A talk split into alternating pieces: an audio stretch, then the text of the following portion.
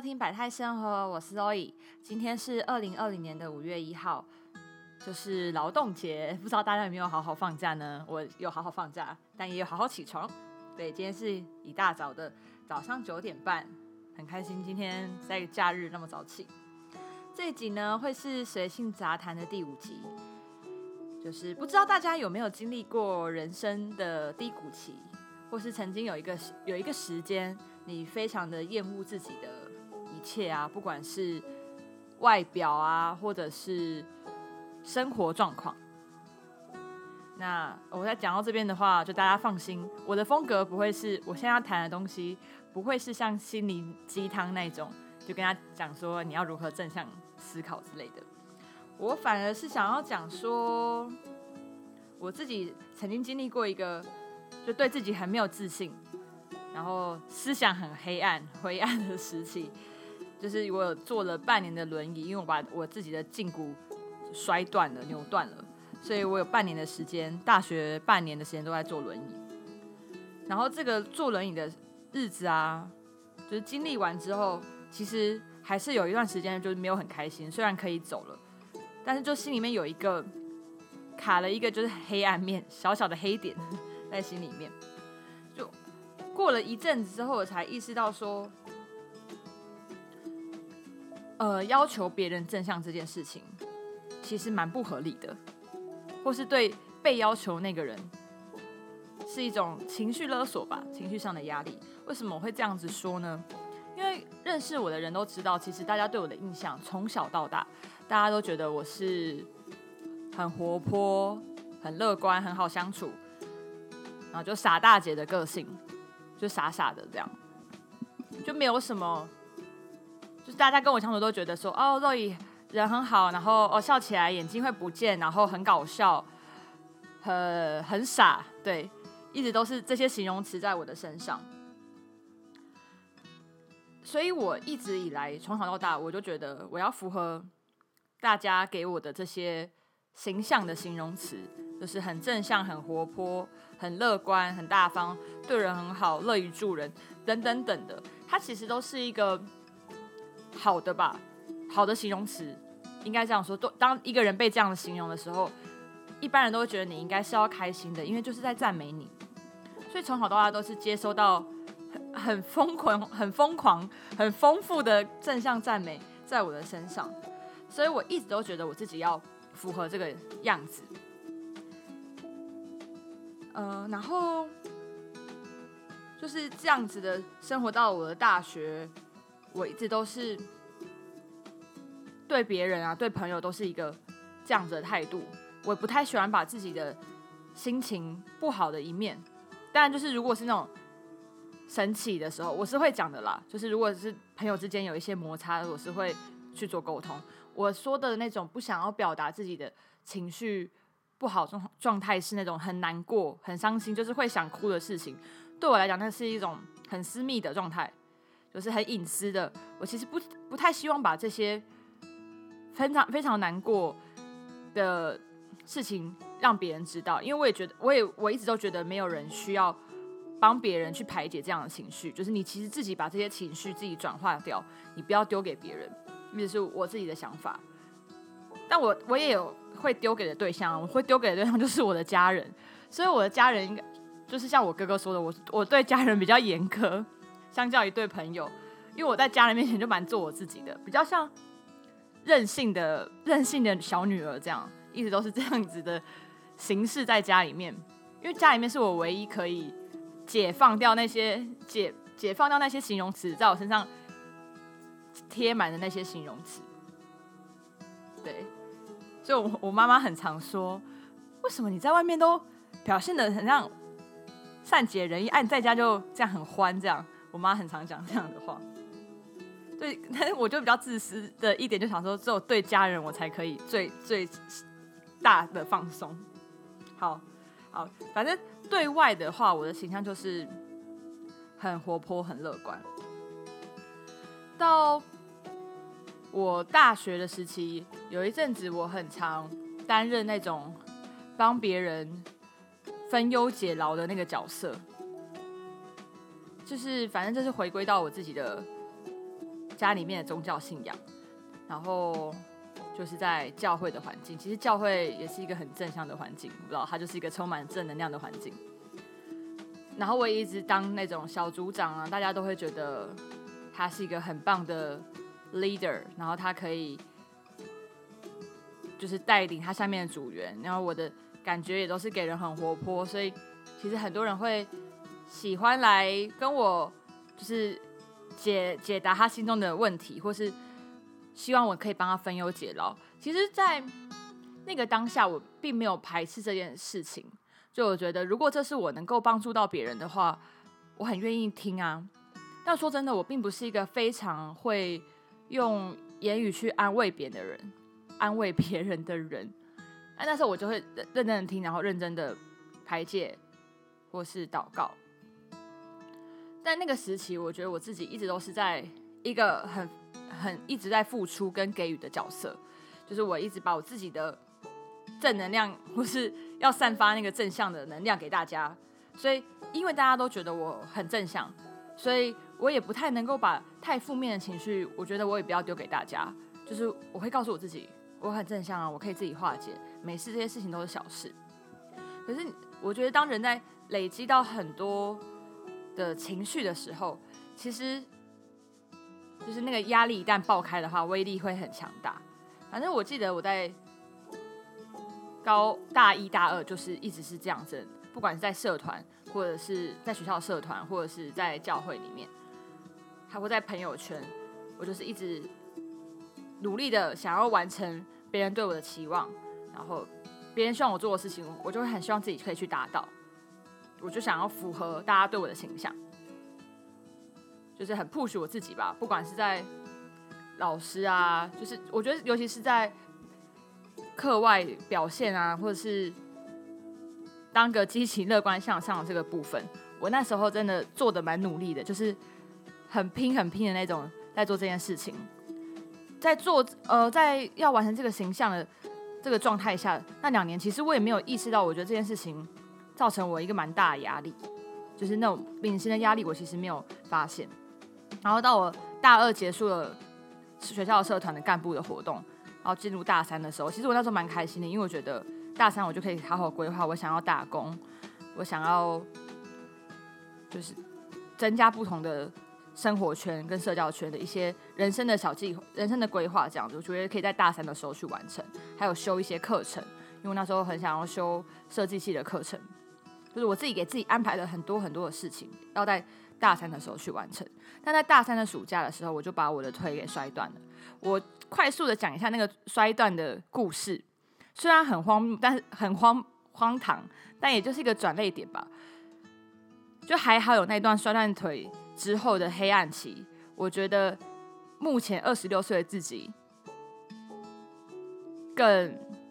状态是更健康的。好，我要讲一下那时候摔断腿的过程是这样子的：我的朋友到南部找我玩，我就骑着机车，我骑一台，然后朋友骑一台，我带他们。就是在南部玩耍，这样，在他们待了四五天之后要回台北的那一天早上，我就带他们去买丹丹汉堡，因为丹丹汉堡就是去南部你就是必吃必点的，我就很开心，想说耶，朋友要回家了，很放松的骑着车带他们去买汉堡，然后要骑回家的路上呢，要过一个红绿灯，就是要在过那个绿灯的当下，我已经快到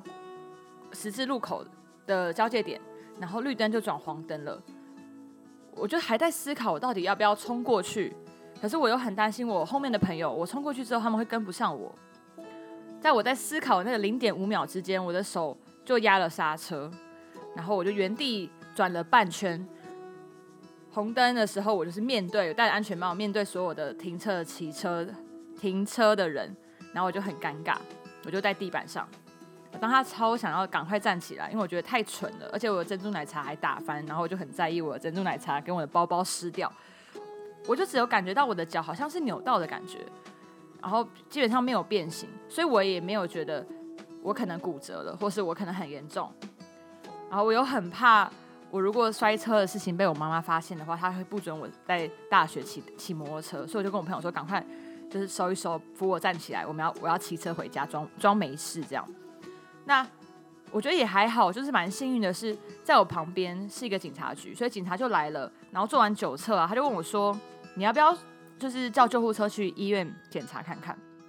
我就觉得不用，我就赶想说赶快回家，不要被我不要被我妈妈发现。我朋友就说：“不行，你一定要去上救护车。”我当时还觉得很烦呢，为什么要上救护车？然后我朋友就很坚持说一定要叫救护车，但我我又觉得我没有撞到头啊，我什么都没事，我就是脚也都好好的。但救护车就来了，就是拗不过我朋友的要求，我好好那就上救护车。救护车来了之后，我就上救护车，我就问救护员，我说我觉得我的脚有一点没有感觉，是为什么？我记得救护员还跟我说，你应该就是神经被压到了，就是可能有一点受损，所以现在感觉到不舒服，等一下医院休息一下就没事了。我就到医院，然后就跟我朋友闲聊啊，我妈妈就来看我啊，然后也说下次骑车小心注意啊，也没有觉得怎么样。然后我跟他说，我骑车不可能很快，因为我其实是个很怕骑快车的人。我觉得我时速一定没有超过五十，以我骑车的均速来说，就是四十、四十。然后聊天聊天开，想说等下就要出院了。隔不久，医生就走过来了，医生就拿那个片子啊，然后就跟我说。你今天晚上住院吼，然后明天早上早上开刀，今天没有办法排刀。我说啊，排刀为什么要开刀？医生就说啊，你这个脚已经扭断啦，胫骨都断掉了，就是你 你还想要去哪里？我我当他真的是傻眼，就是那种哈，就觉得晴天霹雳，讲不出话。我妈妈就问医生说，那不能打打石膏吗？医生说不行，这个是他没有支撑点，然后是整个。就是扭力很强，把脚都扭断掉了，是那种旋转的裂痕。就大家可以看一下我在 Instagram 上面 po 的那个照片，那就是我的骨头打钢钉的样子。好，晚上就住院，我就觉得一切很不真实。我就住院住了十天，开刀，而且进入开刀房的那个当下，我就情绪有点溃体，就在进去的时候就狂哭。但不是那种哭出声音很浮夸，但是就一直落泪，就是悲从中来，觉得我的人生也太悲惨了吧！我本来大三的规划，一切都泡汤了。然后到十天，我就开始进入一个非常的灰暗期，就是而且那时候重点是你住院的时候，就是会超多亲戚朋友来看你，你知道情绪很不好的时候，其实你完全不想要见任何的客人，但因为。都是长辈，你也不能说我不想见，你就是还要硬盯，然后还要跟大家说哦没事啦，然后还要去讲一下你摔断腿的故事。虽然我现在讲起来，我都可以弄我觉得蛮好笑的方式去讲这个断腿的经历，就现在想起来是真的蛮好笑的。但那个时候我，就是每天晚上都会哭，就是跟我妈妈说，我睡觉的时候就会痛到哭，或是看着我自己的那个疤，就是我有时候那时候。里面有充血，所以我要把血自己要按压那个输把血挤出来的一个机器。就是看那个当下就觉得为什么会变这样，然后看自己疤，我其实不是很在意伤疤的人，我还好。但那时候我爸爸很在意，他就觉得女孩子不要留疤，他心疼，很心疼，然后很在意。然后越讲之后，我就越在意我的疤，而且旁边蛮多亲戚长辈就会说，女生真的不要留疤，哎，然后一定要吃胶原蛋白。本来不在意，然后被讲一讲，我都觉得 真的蛮在意。我脚上有一个十五公分长的伤疤，然后到回到家里面，因为不能走，所以我就是只能趴在地上，就是坐的，弄屁股坐着上楼梯。因为我们家是那种一整栋的透天，所以是要爬楼梯上楼的，然后再爬楼，再坐着楼梯爬下来，每天。就是一定需要别人协助，不管那时候一开始洗澡也都要我妈妈来帮我，因为脚不能弄湿，然后那时候都不能站，坐轮椅啊，要就是像老人一样拄那种么字形拐杖，对，因为那时候还不太习惯弄那种两只脚的，所以我就会弄么字形的比较安全四肢。我就那个时候就开始觉得自己的样子很丑。其实我觉得这件事情很好笑，我不知道为什么我现在完全找不到我那个时期的照片。当然有一些啦，但是其实没有很多。我把那个时期二零一四所有的照片都删掉了，包括 Instagram 上面，就是我没有留那个时期的照片。而且以前因为以前没有典藏的功能，所以就完全没有保留，也找不到。我觉得那时候我一定也没在拍照，因为我就觉得自己很丑，然后看镜子，看着镜子里面自己，也觉得看起来很憔悴，很不好看。就是我笑也都不是那种很开心的笑，那是真的是一个别人看我，我觉得我自己有掩饰的很好，在别人面前我其实就会很开玩笑讲说，哎，你看我用这么字形怪，这样像不像老人？就是想要弄一些自嘲的方式去化解掉自己心里面的不开心。然后到我回到学校，其实是。三个呃半年的时间都是同学协助我，因为我们学校是一个坡形的学校，所以上下楼梯都要同学推轮椅推我。我又觉得自己很重，然后别人要推我，你知道那种重力加那个轮轴的那种速度，我觉得朋友朋友很辛苦，所以我就更不喜欢麻烦别人。我以前我都是一个很就是当帮助别人的角色，然后当我自己要成为被帮助的角色的时候，其实我没有很喜欢。并不是说我还是想要当被帮助人的人的那个角色，应该是说你不想要再麻烦别人。所以，我我现在很能体会，当你在身身身体或心灵状态不好的时候，旁边的人跟你说“我来帮你”，或者是你要乐观，你没事，你没事吧？然后你当然不能说“哦，我有事啊，我我很我我很有事，我心情很不好”。你真的只能跟别人说“哦，没事啊，OK，还好啦，我可以自己来”。或是朋友要帮我的时候，我都会一直很抱歉，抱歉说呃谢谢，不好意思麻烦你们，很愧疚，就是充满很愧愧疚，觉得同同学还要这样来协助我。我那时候住学校宿舍，学校特别安排一种，就是受伤的同同学可以申请的那种单不用上下铺的房间，所以我一个人是住在四人房，很大的一个空间。那我记得那时候我就是六日，因为一开始是本来会回。中北部的爷爷奶奶家，但后来我又觉得不想麻烦家人、亲戚朋友来载我回去家里面，我就宁愿留在学校宿舍。然后我也不能出入啊，因为学校上我不可能 下山出门，所以六日就是我都会选择在家，就是一直睡，一直睡，一直睡，就是不开灯啊，然后就是睡到下，从礼拜五睡到礼拜六的下午六点，然后起来可能简单的做烫个水饺，然后吃一餐。然后再继续睡，再睡到隔天礼拜天的晚上。好，然后我朋友就回来，就来过来协助我的朋友就会回学回宿舍。我就不想起床，也不想要面对太阳，我就把窗帘都关上，我就觉得暗暗的，就让我一直睡吧，让我一直睡觉。然后那个时候，你会开始很在意谁有没有来关心你，虽然嘴上面嘴巴上面不会讲。但就会开始想说，哦，曾经我很关心哪些人啊？那这些人有没有来关心我啊？或是他怎么都没有来看我？虽然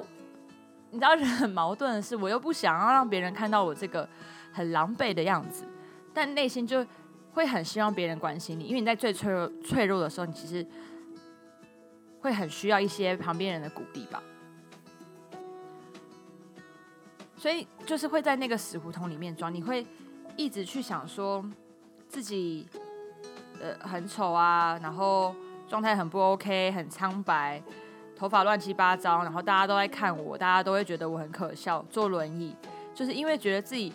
在学校的样子坐轮椅太容易备受瞩目，因为学校其实没有什么人在坐轮椅，然后又被瞩目，然后又很狼狈的时候，你就会更想把自己缩小，就是希望所有人都看不到你。就这样一路到学期结束，我我觉得那时候我身边人其实都很关心我，讲实在话是都很关心我，但我自己内心很矛盾，我又不想麻烦别人，所以我会跟朋友，其实那时候就有保持一点距离，因为我觉得我我不想要欠任何一个人人情，对我就是一个这样个性的人，然后到我好了之后。其实就马上很快的度过那个很黑暗的时期，就开始恢复到正轨，然后开始正常的发文，正常的打扮自己，好可以做一个一过去一般的人的样子。但我那时候就开始想到就是正向这件事情，就回到我刚刚想要讲的，就是我在自己身上贴的标签，就是我要承受别人帮我贴的标签，跟我想要符合那个样子。我在后来我就在看，我昨天就在看我自己以前 Instagram 上面的发文，我就发我就看到了一个我之前打的东西，我念一下，我那时候打的是这样子的：正向的形容词是无形的病毒，它潜入你的思心里，慢慢扩散，它钳制住思想，你成为那些形容词的样子，纵然那不是你。听起来很文绉绉，我其实每次都只有在。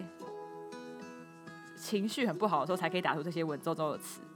但我觉得这个这个词，反正一直回到我身上。我后续就是经历过那个断腿啊，然后对自己很没有信心的那个时期，到现在，我其实就越来越跟朋友说，我其实不是那么乐观的人。就是大家不要我，我可以后来慢慢学习到要。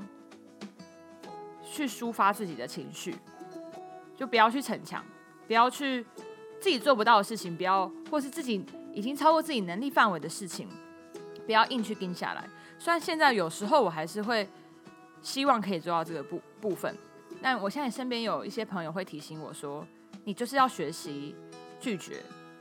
如果你真的没有办法的话，你就学着拒绝。就是这这个事情也不是说做自己或是自私一点，而是你知知道自己的线路在哪边。你让自己一直付出、一直给予的时候，其实内心会很干枯嘛。就是你一直在给予啊，可是却没有新的能量灌进来的时候，一直在出去出去。那你其实心里面状态，你也会希望别人可以同等的回回复给你、回报给你。然后当大家一直说你要正向的时候，你又觉得。对，因为大家说我要正向，所以我不能负面。然后你就要逼自己要成为那个样子的时候，其实是个很大的压力。所以我现在其实不会不会跟朋友讲你要正面思考，你要乐观。我觉得这些东西都是过犹不及，就是你不能要求你可以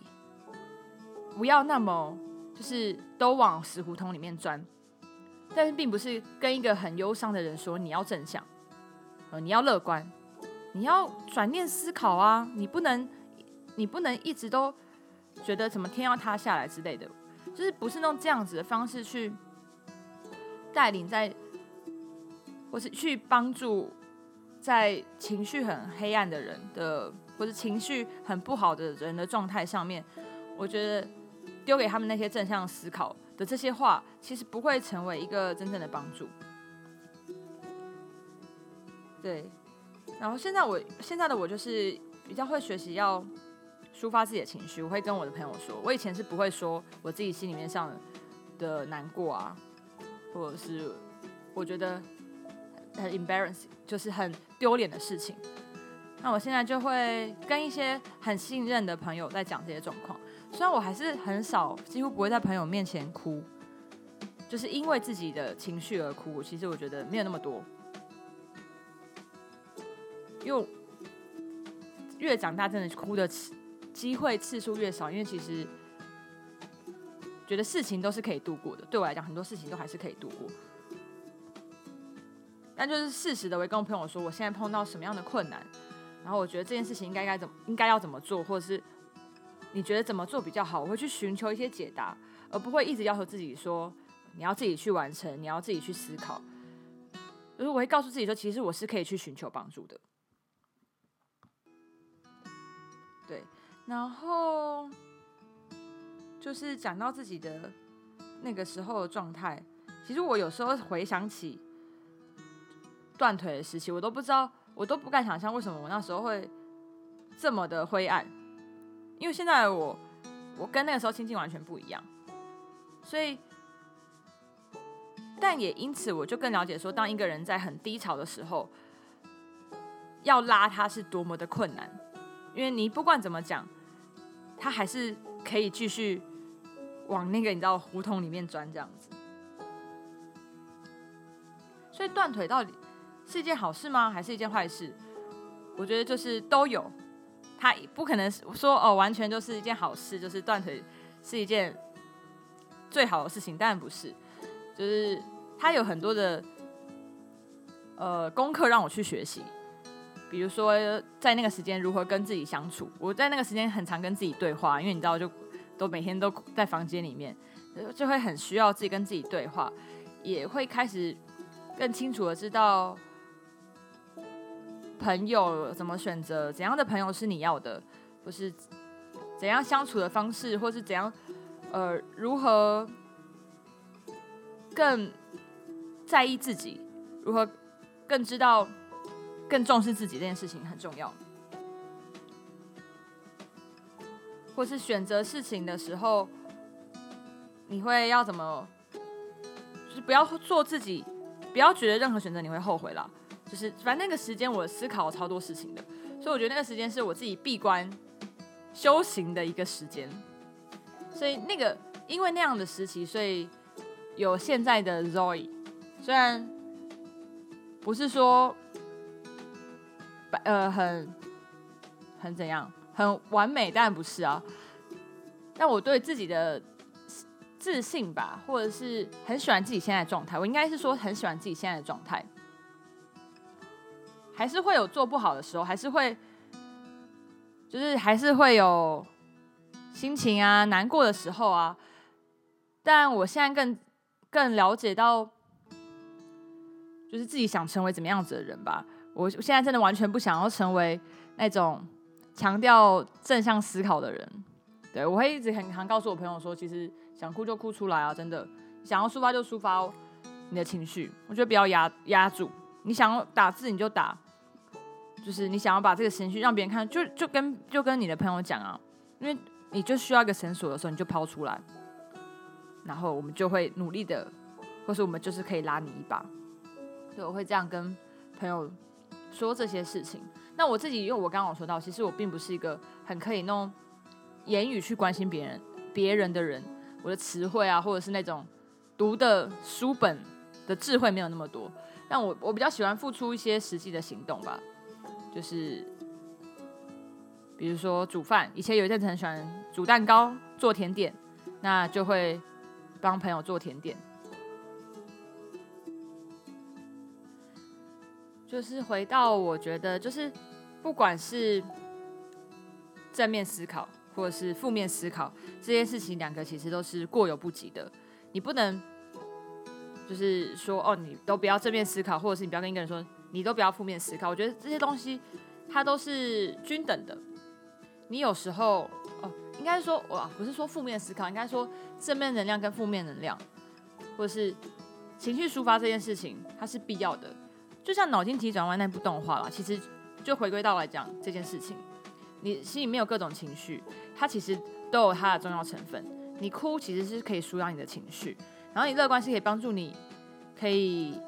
更积极，但并不是叫不，并不是说你就不可以难过，你就不可以忧虑。然后生气也很也很好啊，有时候生气就是你的那个点到，你就是要爆炸一下，把那个火火气排掉，也没有不好。就这些东西，它都有它的重要性。如果一个人完全没有情绪的人，那也还是最恐怖的事情吧。就是他完全就是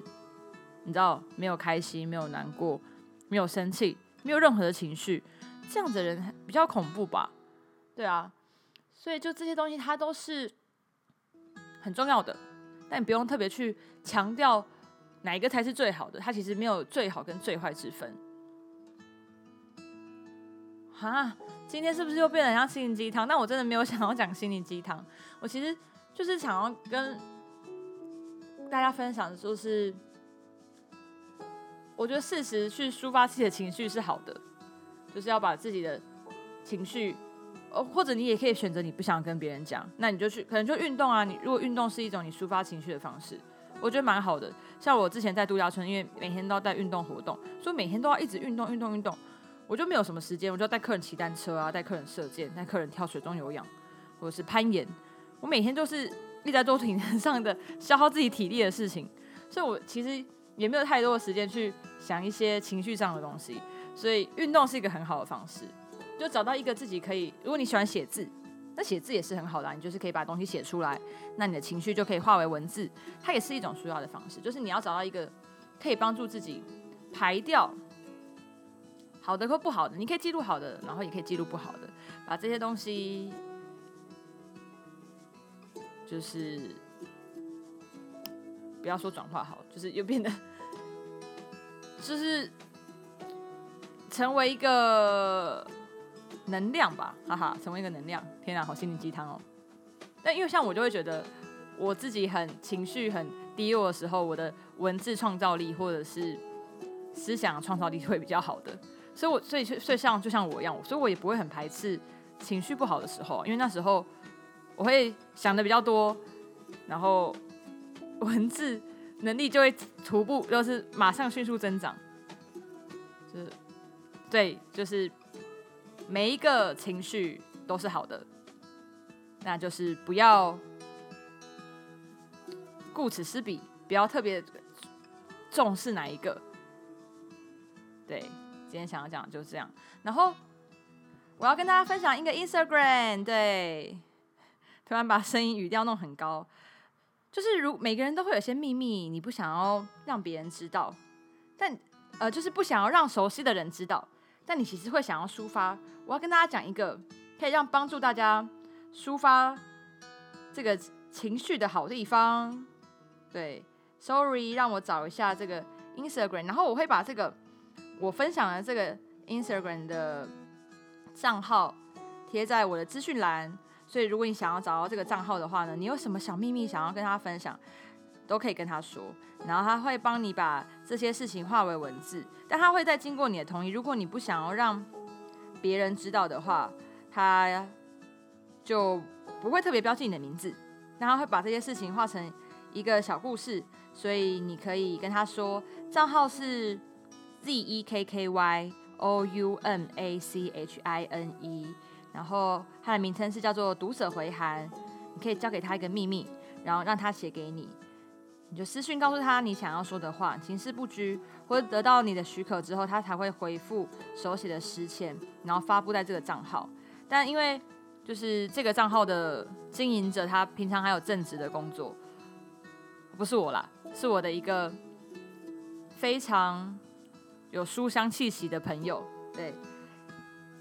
所以你们可能要你写私信给他，他会他一定会回复你，但是要稍微等待一段时间。希望大家，如果你需要，你知道有一个童话故事是这样，就是个兔子洞，然后你可以把任何事情告诉他那个兔子洞，但他不会像那个童话故事里面的方式一样到处去跟别人讲了，不会不会，但他就是可以。疗愈到你吧，我觉得这是一种方式可以疗愈你。如果你喜欢或是你想尝试的话，那你可以到这个账号，然后去分享你的小秘密，跟他说。那今天就在这边跟大家说拜拜，谢谢大家有持续的收听生活百态，我会持续的跟大家分享新的内容，还有新的访问。下礼拜已经确定会有一场访问了，希望它可以如期在下周上架。下礼拜见，拜拜。